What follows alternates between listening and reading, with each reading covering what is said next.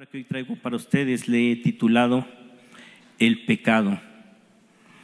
Y sabes, la palabra pecado tiene su raíz en el hebreo hatat, que significa errar en el blanco o no alcanzar una meta establecida.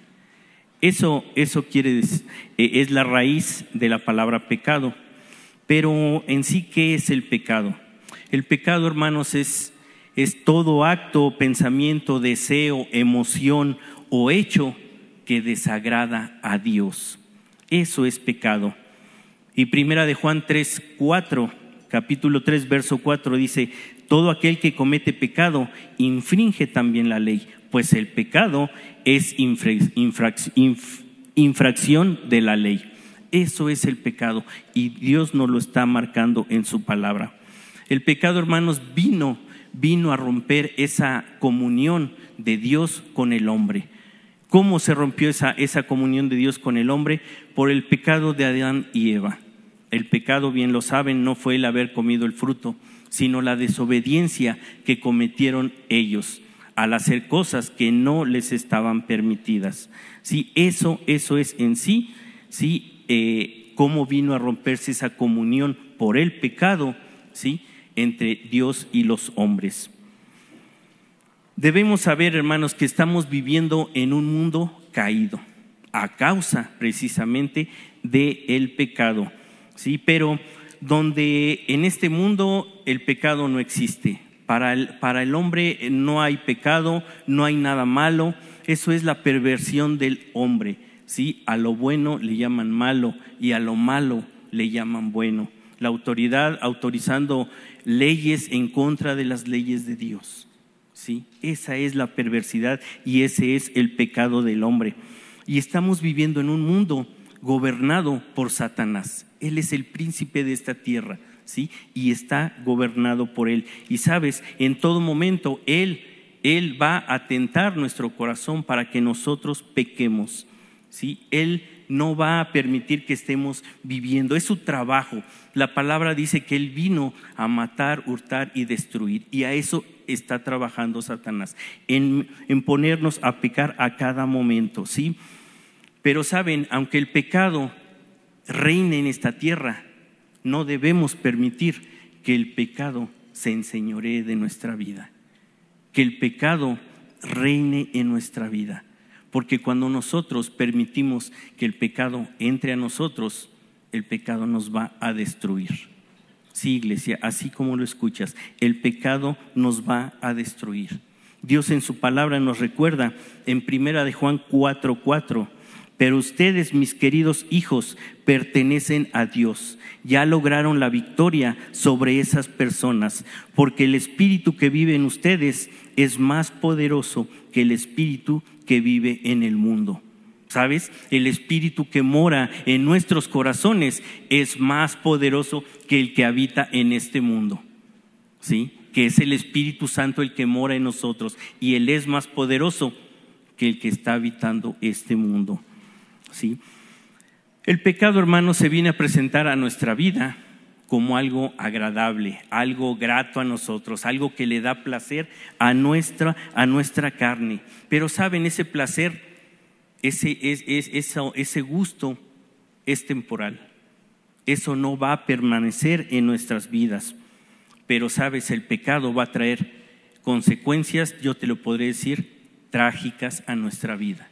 Va a traer muchas consecuencias trágicas a nuestra vida, a nuestro diario vivir. ¿Por qué? Porque simple y sencillamente estamos desobedeciendo los mandatos de Dios. El primer pecado, la desobediencia, que fue lo que cometió Adán y Eva. Y nosotros seguimos cometiendo esa desobediencia.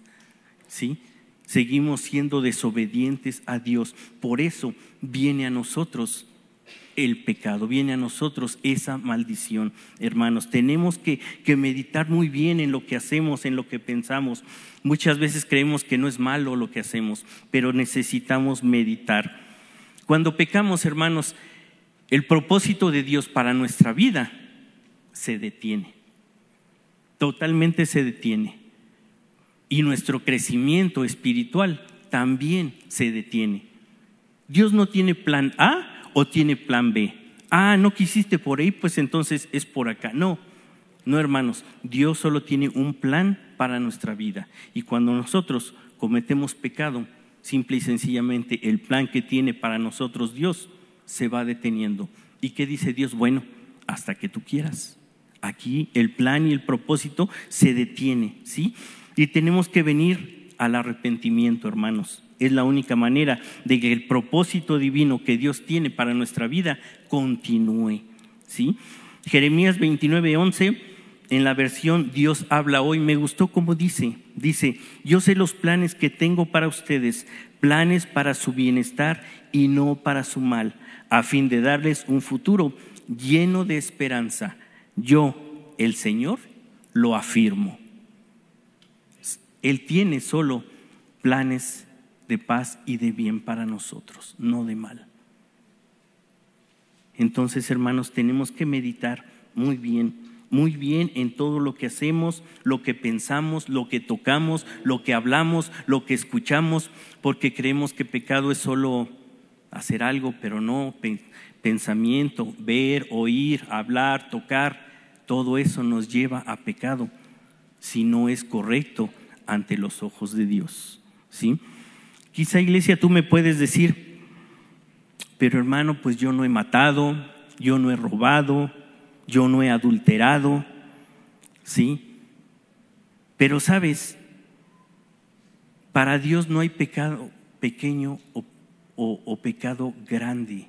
Para Dios, pecado es pecado. Déjame decirte que en tiempos pasados, en tiempos pasados, yo tampoco maté, robé o adulteré, pero sabes, tomé malas decisiones en mi vida, tomé malas decisiones y eso ante los ojos de Dios fue malo. Pequé ante los ojos de Dios y trajo a mi vida muchas consecuencias. Por eso les digo, hermanos, que necesitamos meditar bien en lo que hacemos, pensamos, hacemos o decimos. Toda, toda decisión que tomemos, buena o mala, trae consecuencia a nuestra vida.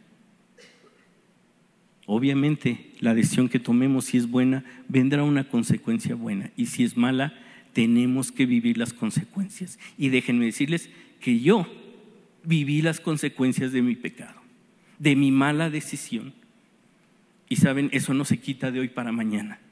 Yo les puedo decir que hasta la fecha sigo viviendo las consecuencias. Dios aún ya me puso un camino nuevo, un camino que tengo que seguir. He sido obediente hoy y saben, Dios está cambiando mi circunstancia. ¿Sí? Entonces, hermanos, por eso necesitamos meditar grandemente en lo que es el pecado. No meditamos, no meditamos, decidimos sin consultar a Dios y eso no es bueno, hermanos. Eso no es bueno para nuestra vida. Santiago 4:17 dice, y al que sabe hacer lo bueno y no lo hace, le es pecado. Ahí está la medida, hermanos. Al que sabe hacer lo bueno y no lo hace, le es pecado. Esa es la medida que Dios nos pone en su palabra. ¿Sabes? Sabemos que es bueno tratar a nuestra esposa y no la tratamos bien. Sabemos que es bueno congregarnos y no nos congregamos, que es bueno leer la palabra y no la leemos. Sabemos que es bueno hacer muchas cosas y no las hacemos.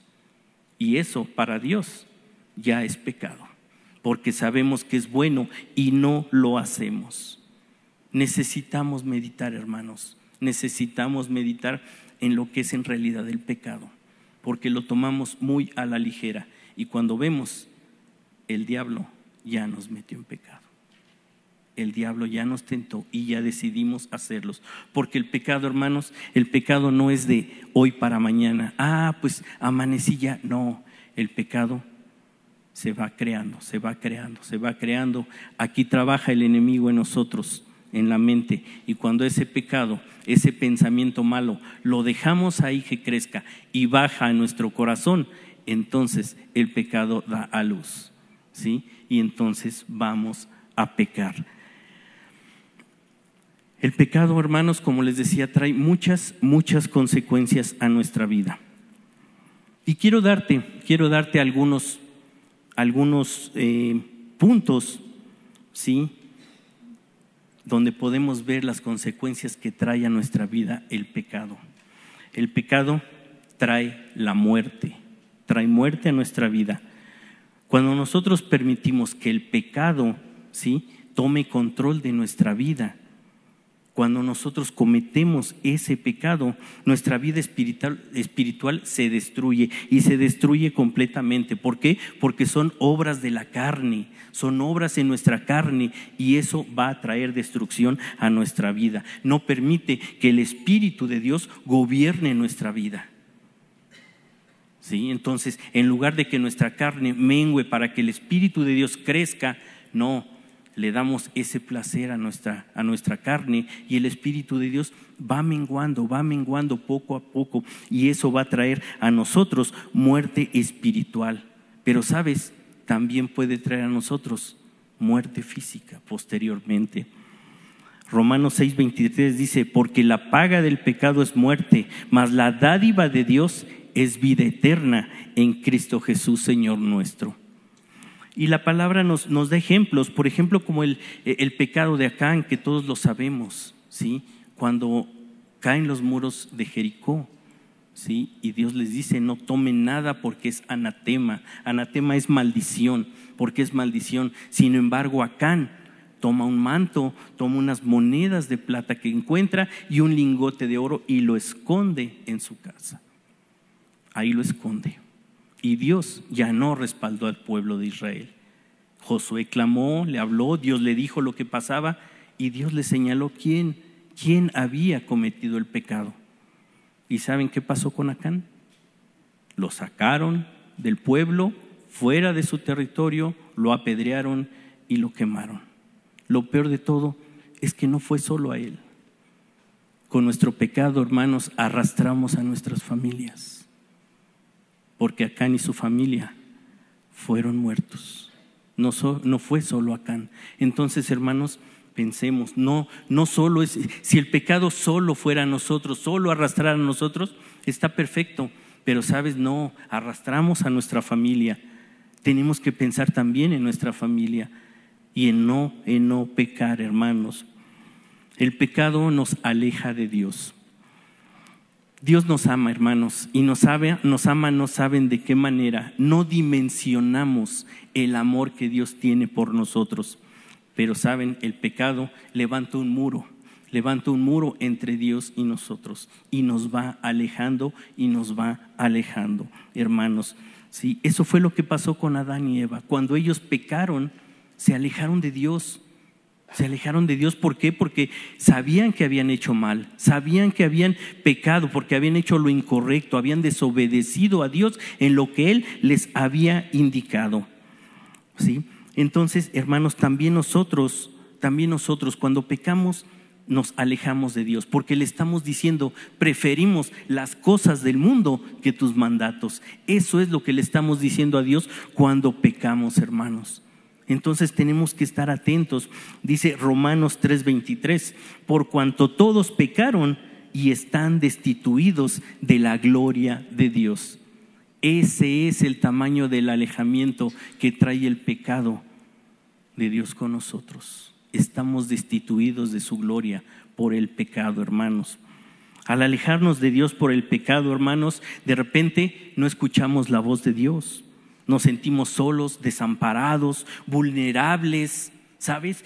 son, son, nos sentimos atormentados, deprimidos, ansiosos. Aún te puedo decir, el mismo Jesucristo experimentó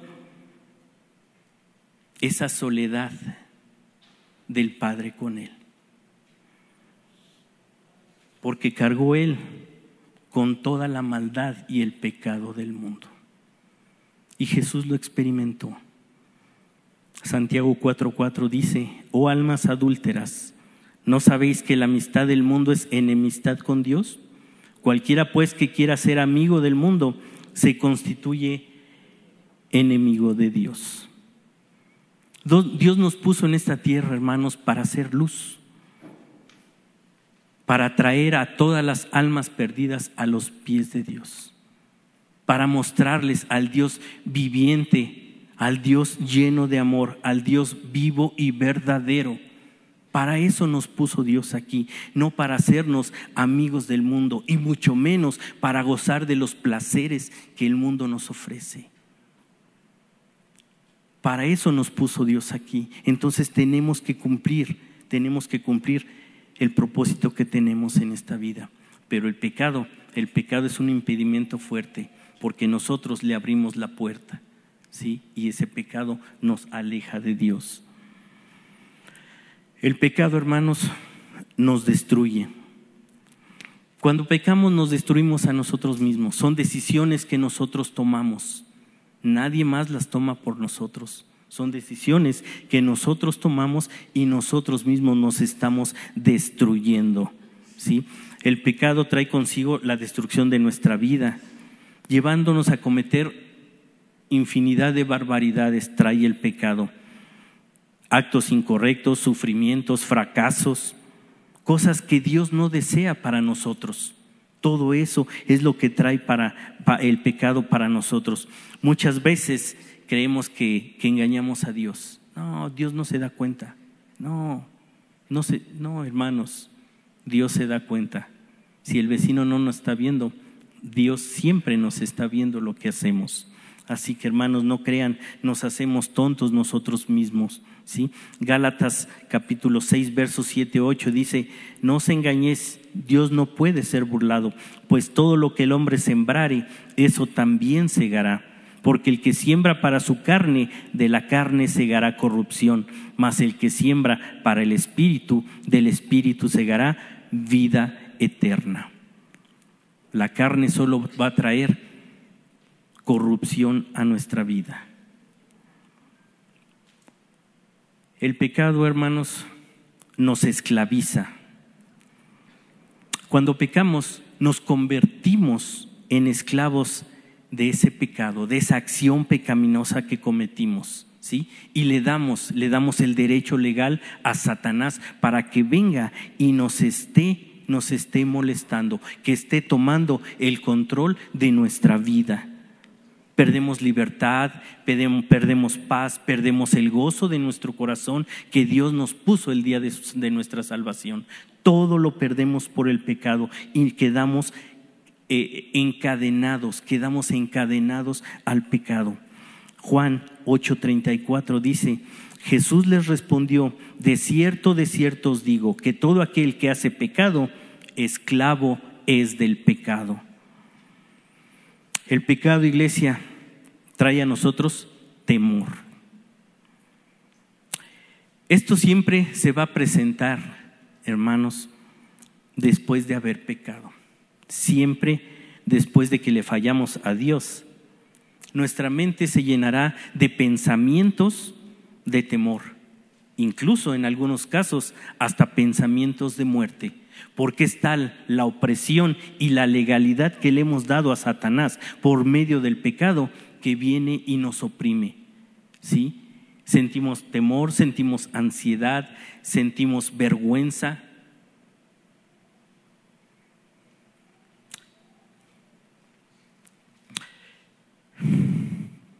Lo viví, hermanos, se los digo por experiencia, lo viví.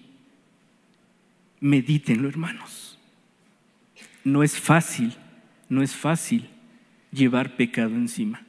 Y no les estoy hablando de matar, de hurtar, de robar, de adulterar. Simple y sencillamente tomé una mala decisión en mi vida y trajo muchas consecuencias. Entonces, hermanos, meditemos bien en lo que hacemos, en lo que pensamos, ¿sí? Porque no solo trae temor, trae muchísimas cosas más a nuestra vida.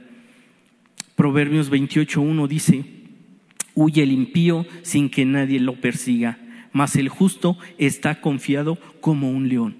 Y efectivamente, ese temor te hace sentir que te están persiguiendo, que hay alguien siempre persiguiéndote, buscándote, y es la opresión de Satanás, simple y sencillamente.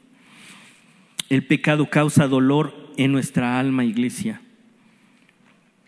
Cuando llevamos una vida de pecado, nuestra alma, nuestra alma se ata, se ata a ese pecado. Y sabes, cuando nuestra alma es dañada, vienen enfermedades a nuestra vida, porque nuestra alma es dañada. Y vienen enfermedades físicas a nuestra vida. No se queda solo en que, ah, cometí un pecado y listo y ya, no. Mientras no confesamos nuestras fallas, nuestros errores delante de Dios, no podemos vivir en esa libertad. No puede ser sanada nuestra alma, nuestro espíritu. No pueden ser sanados mientras nosotros no confesemos ese pecado ante Dios. Nos sentiremos agobiados, perdidos y caminaremos simple y sencillamente sin un propósito, sin una meta, sin saber a dónde llegar, a dónde ir. ¿Por qué? Porque simplemente el pecado nos va a perder. Nos va a perder totalmente, vamos a perder la brújula, nuestro propósito se pierde, se detiene. Salmos 32, verso del 3 al 5 dice, mientras callé, se envejecieron mis huesos, en mi gemir todo el día, porque de día y de noche se agravaron sobre mí tu mano.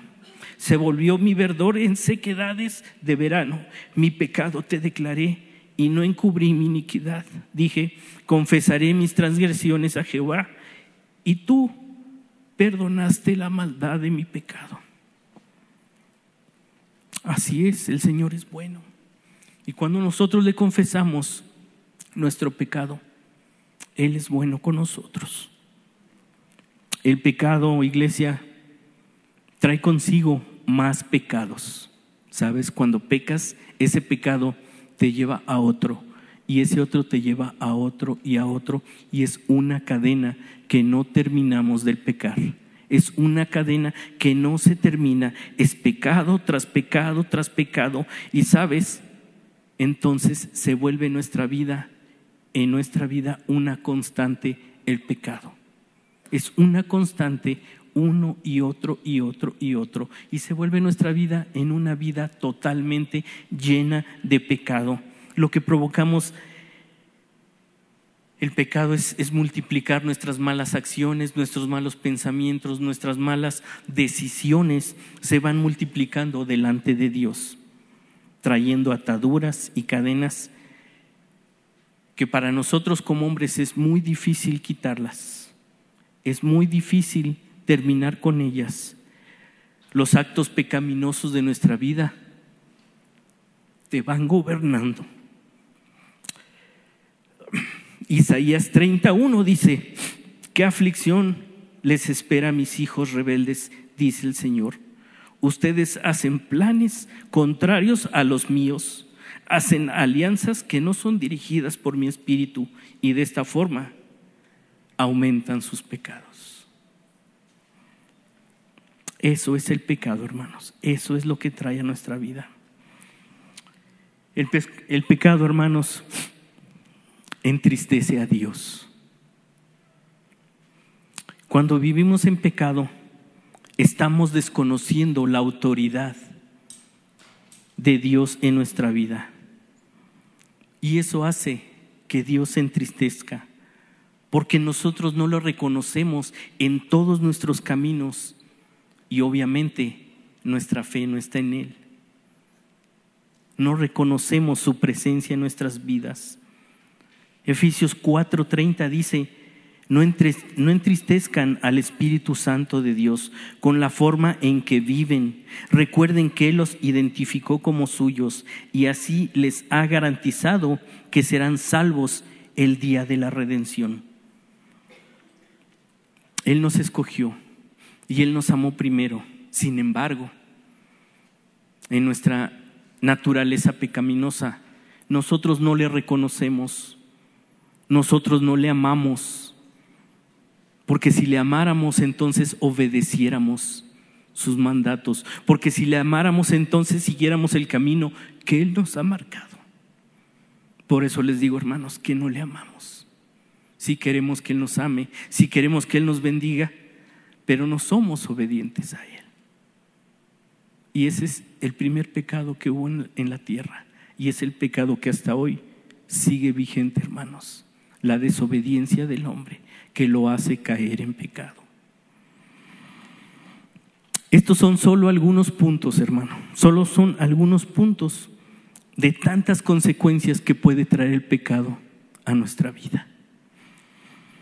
Pero si tú me preguntas, ¿cuál es la solución para acabar con el pecado que hemos permitido que abrace nuestras vidas? Pues temo decirte que, que yo no puedo darte esa solución, pero sabes, sí sé cuál es la solución. Y la solución es la gracia de Dios por medio de Jesucristo. Esa es la solución para terminar con el pecado en nuestra vida.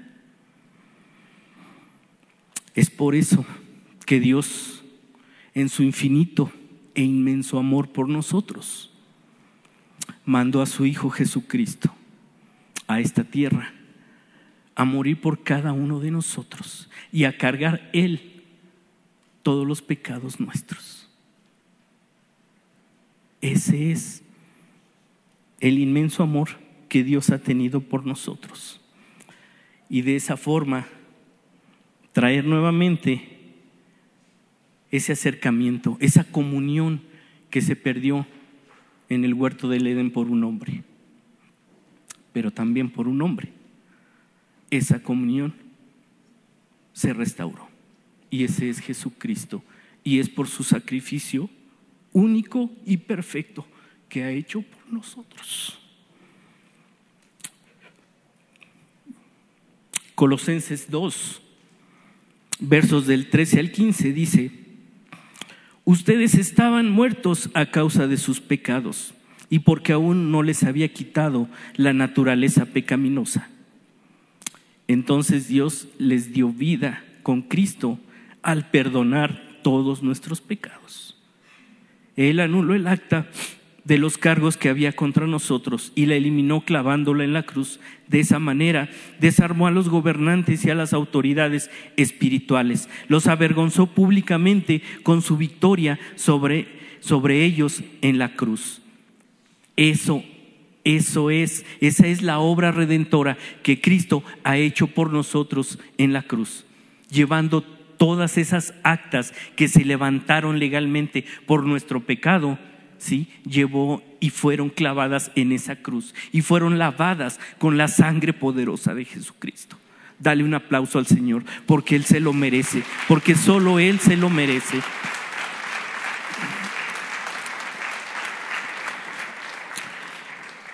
De ese modo, iglesia, Dios hizo que la humanidad tuviese otra oportunidad.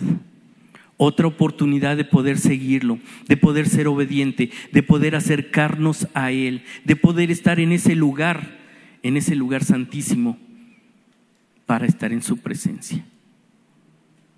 Hoy vivimos en ese tiempo de la gracia de Jesucristo. Antes el único que podía entrar era el sacerdote, una vez al año, para expiar los pecados. Hoy no, hermanos, hoy nosotros podemos entrar libremente a la presencia de Dios. Pero saben, el requisito, el requisito es el mismo, santidad. Estar sin pecado ante su presencia. Ese es el mismo requisito antes y hoy. Así que hermanos, no echemos por la borda el sacrificio de Jesucristo meditemos bien en su sacrificio, porque es por Él, por su sangre derramada, que nosotros podemos estar aquí. Por nadie más. No porque seamos buenos, no porque es que yo me he portado bien, es que yo no he pecado. La palabra de Dios dice que no hay uno solo justo, que todos hemos pecado. Y la medida no la da Dios. Al que sabe hacer lo bueno y no lo hace, le es pecado. Entonces, hermanos, tenemos que pensarlo bien. Primera de Timoteo 2, del 3 al 6 dice, porque esto es bueno y agradable delante de Dios nuestro Salvador, el cual quiere que todos los hombres sean salvos y vengan al conocimiento de la verdad, porque hay un solo Dios y un solo mediador entre Dios y los hombres, Jesucristo hombre, el cual se dio a sí mismo en rescate por todos, de lo cual se dio testimonio a su debido tiempo. Él es nuestro abogado. Tenemos abogado ante el Padre y podemos ir nosotros y pedir perdón, porque ahí está Jesús y Él va a decir, Padre, yo también por Él derramé mi sangre. Entonces, hermanos, no tiremos por la borda ese sacrificio de Jesucristo. Con este sacrificio de Jesucristo único y perfecto, Dios nos otorga a la humanidad la solución para perdonar nuestros pecados, para podernos acercarnos a Él nuevamente. Su palabra dice que Dios no desecha a un corazón contrito y humillado. Si confesamos nuestros pecados, Él es fiel y justo para perdonar nuestros pecados y limpiarnos de toda maldad. Primera de Juan 1.9. Debemos conocer y reconocer, hermanos, el gran amor que Dios tuvo para nosotros, tiene y tendrá para nosotros, porque Él es fiel en su palabra. Y es tan grande su amor que Él no, no, va, no va a dejar de amarnos. El deseo de Dios es que todos lleguemos a un arrepentimiento genuino. Y así nos lo habla en segunda de Pedro 3:9. Dice, el Señor no está, retarda su promesa, el Señor no retarda su promesa, según algunos la tienen por tardanza, sino que es paciente para con nosotros, no queriendo que ninguno perezca, sino que todos procedan al arrepentimiento. ¿Sabes? Él no está, no está tardo en venir, lo que Él quiere es que todos, todos lleguemos al arrepentimiento que todos podemos, podamos decirle, Dios, perdóname.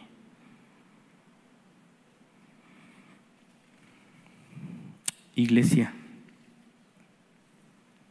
el Señor está aquí. Aquí está hoy. Nuestro hermano Esteban nos decía que el Señor está en, la, en medio de la alabanza de su pueblo. Y es cierto. Y hoy está aquí. Y hemos clamado a Él. Ponte de pie, iglesia.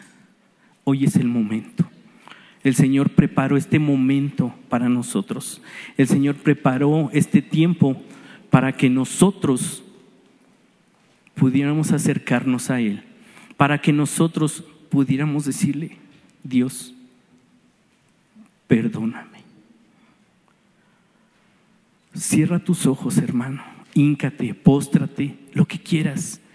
Donde está Dios hay libertad.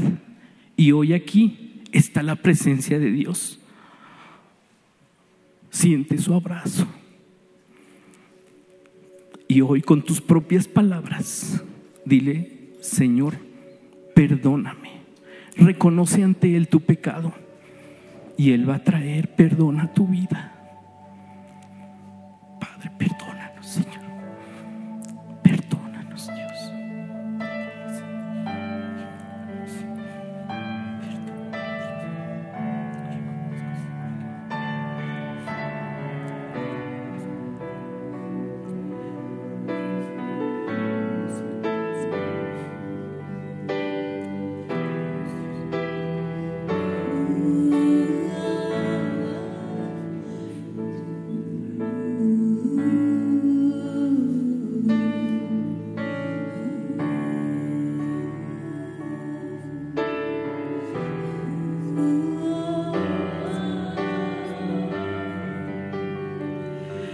Perdónanos, Señor. Hoy reconocemos, Dios, nuestra condición de pecado ante ti, Padre. Perdónanos, Dios. Perdónanos, Señor. Ten misericordia de nosotros, Señor. Y ayúdanos, Señor. Ayúdanos, Señor, a caminar en obediencia por ti, Señor. Ayúdanos, Padre. Y si alguien, tenemos aquí algún invitado, hoy quiero decirte, que hoy el Señor quiere darte una oportunidad de que tú le entregues todos tus pecados, de que tú seas perdonado, de que Él te dé una nueva vida, porque tenemos un Dios de oportunidades. Si tú eres nuevo, si tú eres primera vez que vienes a una reunión de estas, hoy dile, Señor, perdóname. Perdóname, Señor. Hoy reconozco que pecado contra ti. Perdona mis pecados. Hoy reconozco tu sacrificio, Jesús, y te reconozco como mi Señor y suficiente Salvador. Yo hoy recibo tu perdón, Señor. Gracias, Padre. Gracias, Dios, porque eres bueno. Te bendecimos, Señor, esta noche y te agradecemos por tanto amor, Dios.